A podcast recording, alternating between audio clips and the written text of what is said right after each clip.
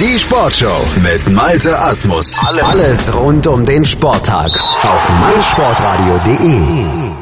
Vier oder fünf Medaillen hatte Schwimmbundestrainer Henning Lamberts als Ziel für die deutsche Mannschaft bei der Kurzbahn-EM in Kopenhagen ausgegeben und diese Marke wurde bereits am zweiten Tag jetzt erfüllt nach dem Pech zum Auftakt. Da räumte das DSV-Team jetzt richtig ab. Sarah Köhler, Marco Koch, Philipp Heinz und Marius Kusch erschwammen einen kompletten Medaillensatz mit doppeltem Silber und wer was holte und wie es zustande kam und wer vor allen Dingen knapp nur das Edelmetall auch verpasst ist, hätte durchaus noch mehr sein können. Das weiß unser Kollege Sebastian Mühlenhof. Hallo Sebastian. Hallo Malte. Der Bundestrainer war selber richtig überrascht über die Leistung seiner Schützlinge, vor allen Dingen mit Marius Kusch, der eigentlich als Außenseiter ins Finale über 100 Meter Schmetterling gestartet war. Da hätte er wahrscheinlich nicht als Bronzemedaillengewinner gerechnet. Nee, auf keinen Fall. Damit hatte keiner vorgerechnet, dass er so weit kommt. Das war schon überraschend, dass er überhaupt so weit gekommen ist ins Finale. Was er dort im Finale geschwommen hat, das war unglaubliche Leistung. Er ist einmal eine halbe Sekunde schneller gewesen als seine persönliche Bestzeit und er hat, wenn man es genau nimmt, nur acht um acht Hundertstel die Goldmedaille verpasst. Also wirklich war er auch da nah dran, noch den ganz, ganz großen Wurf zu schaffen. Und er hat gesagt, er hat sich um um einfach nur auf sein Rennen konzentriert. Er hat wirklich äh, Scheuklappen runter und nur nach unten geschaut und einfach volle Pulle gemacht und das hat wirklich sehr, sehr gut funktioniert. Das war wirklich auch ein enges Rennen und dass es dann im Endeffekt für ihn zu Platz drei reicht. Eine unglaubliche Leistung, hat fast sogar unter 50 Sekunden gewesen, ist 50.01, also da waren haben ihn nur zwei Hundertstel gefehlt, dass er auch unter 50 Sekunden geblieben ist. Gewonnen hatte hier bei ja, der Italiener, also zwei Italiener waren sogar insgesamt vor ihm. Matteo Rivolta hat gewonnen in 49,93 und zweiter wurde der äh, Italiener Piero Codia in 49,96 und man sieht, das sind wirklich sehr, sehr knappe Abstände. Allgemein war das Rennen wirklich ein sehr, sehr enges Rennen. Ja, und Marius Kusch hat für die große Überraschung gesorgt auf jeden Fall. Und Marco Koch hat auch triumphiert. Er hatte so eine ja, bescheidene WM im Sommer geschwommen auf der langen Bahn, hatte nach Olympia viel verändert, viel ausprobiert, viel umgestellt, war irgendwie nicht richtig zurechtgekommen. Jetzt zur Kurzbahn-EM scheint er topfit gewesen zu sein und hat das auf der Bahn auch bestätigt. Silber über 200 Meter Brust geschlagen, nur von Kirill Prigoda. Genau, Kirill Prigoda, der große Favorit, hat im Endeffekt das Rennen gewonnen. Das war eigentlich schon ein bisschen vorher klar, weil wie gesagt der große Favorit hat ja auch im Schwimm-Weltcup über die Kurzbahn wirklich äh, viele Ergebnisse, positive Ergebnisse eingefahren, viele Siege geholt. Ja, und in 201 äh, 201 war er nicht zu schlagen. Marco Koch in 201 52 war wirklich sehr, sehr gut. Er hat selbst gesagt, dass er sich wundert, dass er noch nie so locker, also dass er so die, so die 0201 so locker schwimmen konnte. Das hat er, glaube ich, bisher noch nie geschafft, hat er selbst gesagt. Ähm, das kann man auf jeden Fall darauf aufbauen. Das ist schon mal ein ganz, ganz positives positiver Effekt, äh, mit, ähm, wenn man dann guckt, 300, drei Zehntel knapp Vorsprung vor dem zweiten, dem Russen Mikhail Dorinov, der auch überraschend auf Platz drei kam. Also wirklich ganz, ganz starkes Rennen von Marco Koch, aber auch der zweite Deutsche, der im Finale war, Fabian Schwingschlögel, mit einer guten Leistung 20467, äh, ähm, sechster Platz geworden. Gut, für ganz vorne fehlt hier dann noch ein bisschen was, aber trotzdem soll seine Leistung auf keinen Fall schmälern. Er ist bisher wirklich sehr, sehr positiv aufgetreten.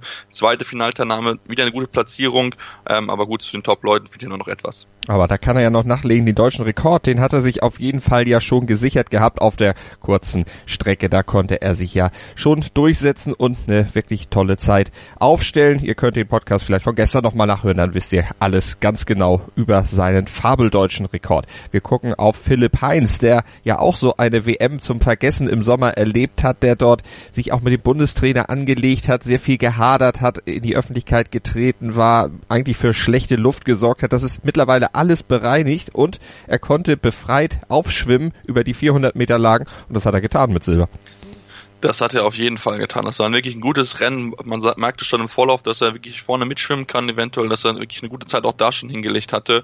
Den 4.03.16 wirklich eine ganz, ganz starke Zeit auch gehabt, aber ähm, den Ungarn, der gewonnen hat, Peter Bennig, konnte er einfach nicht besiegen. Peter Bennig hatte mit fast vier Sekunden Vorsprung gewonnen. In 3, 59, 47 hat er das Rennen ja von vorne weg dominiert, hat keinen auch nur einen Hauch einer Chance gelassen, dieses Rennen zu gewinnen. Also es war ein ganz, ganz starkes Rennen bei Peter Bennig, was aber die Leistung von Philipp Heinz ja nicht schmälert schmälern soll. Das ist wirklich ein gutes Rennen gewesen. Hatte auch selbst über drei Sekunden Vorsprung auf den dritten. Ähm, Gerkel Gürte auch ein Ungarer, also ein Ungarer.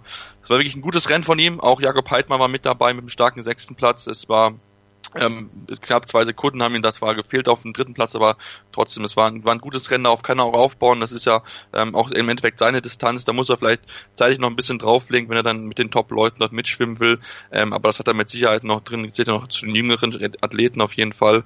Und wieder zwei Deutsche im Finale, das ist bisher wirklich positiv. Der ganze Abend war wirklich aus deutscher Sicht absolut ähm, ja, traumhaft im Endeffekt. Und vergoldet wurde er und richtig traumhaft durch Sarah Köhler, die über 800 Meter Freistil ja, das Rennen von Beginn an gemacht hat und am Ende auch ganz oben stand und sich als neue Europameisterin über diese Strecke feiern durfte. Genau, und die auch mal eben schnell einen neuen deutschen Rekord geschoben hat und ihn um 1,8 Sekunden verbessert hat. Also das spricht dafür, dass sie auch wirklich in außergewöhnlicher Form ist. Das Rennen gut angefangen, ähm, hatte dann immer mit dabei über diese Distanz ähm, die Ungarin, die auch sich sehr stark präsentiert hat, Borgla Kappas, ähm, die immer mit dabei geblieben ist. Auf den letzten 15 Meter konnte sie aber leider nicht mehr mithalten und da war sie in den 8, 0, 11, 13 etwas langsamer als die Deutsche. Dann waren es am Ende fast äh, ja, über eine, also eine halbe Sekunde ungefähr, die ihr dort gefehlt haben zu Gold. Ähm, wirklich ganz, ganz starkes Rennen von Sarah Köhler gewesen, die halt ein bisschen zwischendurch Nummer zweiter Platz gewesen ist, aber trotzdem einen großen Vorsprung hatte vor Platz drei. Da waren schon äh, ja fast fünf Sekunden Vorsprung auf die Italienerin Simona Quadrilla, die in 8:16:53 ans Ziel angeschlagen hat. Also ganz, ganz starkes Leistung. Das war wirklich der goldene, der Gold, das goldene Höhepunkt aus deutscher Sicht, der wirklich ähm, ja ganz, ganz stark gewesen ist. Das muss man so sagen. Und es gab noch einen Höhepunkt, der leider dann mit keinem Podestplatz belohnt wurde, nämlich die 4x50 Meter Mixstaffel. Die hat sich auch nochmal hervorragend verkauft, einen Platz vier geholt und deutschen Rekord geschwommen. Genau, deutschen Rekord geschwommen in 1,37,83 ganz, ganz starkes Rennen gezeigt. 800 haben leider gefehlt auf Platz 3. Dort waren am Ende die Französinnen oder die Franzosen und die Französinnen, so ist es ja, es ist die Mitstaffel gewesen, ähm, die selbst auch nur ganz, ganz knapp an Gold vorbeigeschrammt sind. Dort haben nur vier Hundertstel auf die siegreichen Niederländerinnen gefehlt und so eine eine Hundertstel auf die zweitplatzierten Weißrussen und Weißrussinnen. Also es ist ein ganz, ganz enges Rennen. Insgesamt war es aber ein sehr, sehr hochklassiges Rennen. Wenn man sich mal anguckt, der alte Championship-Rekord stand bei 1,38,33 und von den acht Staffeln sind sechs darunter geblieben. Und damit gab es entsprechend den neuen, den dann die Niederländer und die Niederländerinnen aufgestellt haben in 1,37,71. Wirklich ein ganz, ganz starkes Rennen, aber auch ein sehr, sehr enges Rennen. Und solche Sicht war es wirklich sehr, sehr knapp, sehr, sehr schade aber trotzdem neuer deutscher Rekord, darauf kann man aufbauen. Das ist ja auch mit Blick dann auf Olympia dann über längere, längere Distanz ja eine, eine Staffel, wo man sich durchaus Hoffnung ausrechnet. Ähm, und das sieht auf jeden Fall schon mal gut aus, wenn man das dann auch auf die Langbahn trans äh, transportieren kann.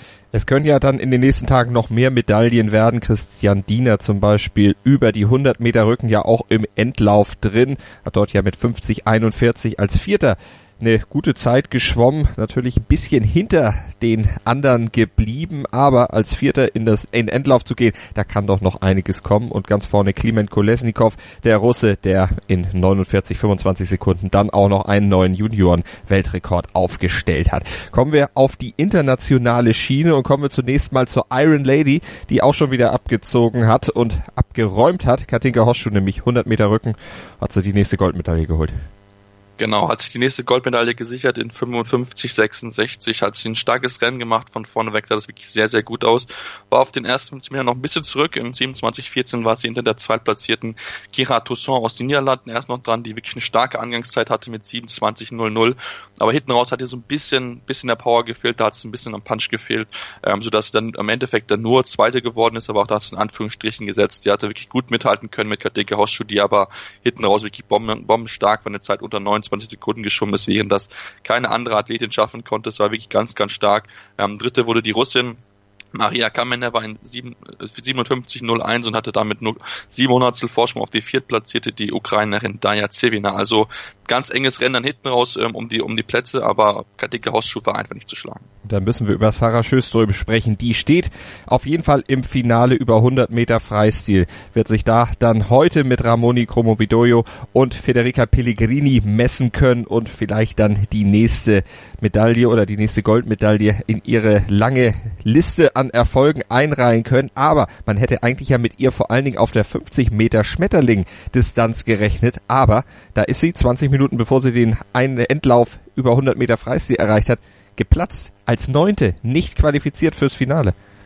Genau, das war der große Schocker direkt zum Auftakt des, des, des Nachmittags oder des Abends gewesen. Damit hatte man überhaupt nicht gerechnet. Sarah Söström in 25,8 fehlen jetzt zwei Hundertstel, um den Endlauf einzuziehen. Da hat sie sich wirklich komplett verzockt, wollte sich vielleicht ein bisschen schon und das darf man dann im Endeffekt einfach nicht. Und da hat sie ja sich einfach abzocken lassen und ist am Endeffekt dann rausgefallen. Das ist natürlich eine ganz, ganz bittere Erfahrung für sie gewesen, weil dann natürlich das in der Distanz war, wo sie auf jeden Fall um die Medaillen mitschwimmen wollte. Deswegen war das aus ihrer Sicht wirklich sehr, sehr bitter, ähm, dass ich nicht dort qualifizieren konnte, aber das hat natürlich dann das Feld entsprechend offen gemacht. Ähm, ja, und dann hat Ranomo Kromovidiol gesagt, hey, das Feld ist offen, wieso gewinne ich das eigentlich nicht? Und hat das wirklich in einer ganz, ganz starken Form gezeigt. 24, 78, die einzige Schwimmerin, die unter 25 Sekunden geblieben ist, hat das wirklich gut gemacht. Zweite wurde die Dänin Emily Beckmann in 25,16 vor der zweiten äh, Niederländerin Maike de Waart, die in 25,46 angeschlagen ist hauchdünn vor der deutschen Alina Schmidtke, mhm. die drei Hundertstel nur dahinter war und die auch mal eben neuen deutschen Rekord geschwimmen ist, hatte sich auch über den Vorlauf bis im Halbfinale dann auch äh, und dann im Finale im neuen deutschen Rekord geschwommen, hat sich auch da wirklich sehr, sehr gut gesteigert.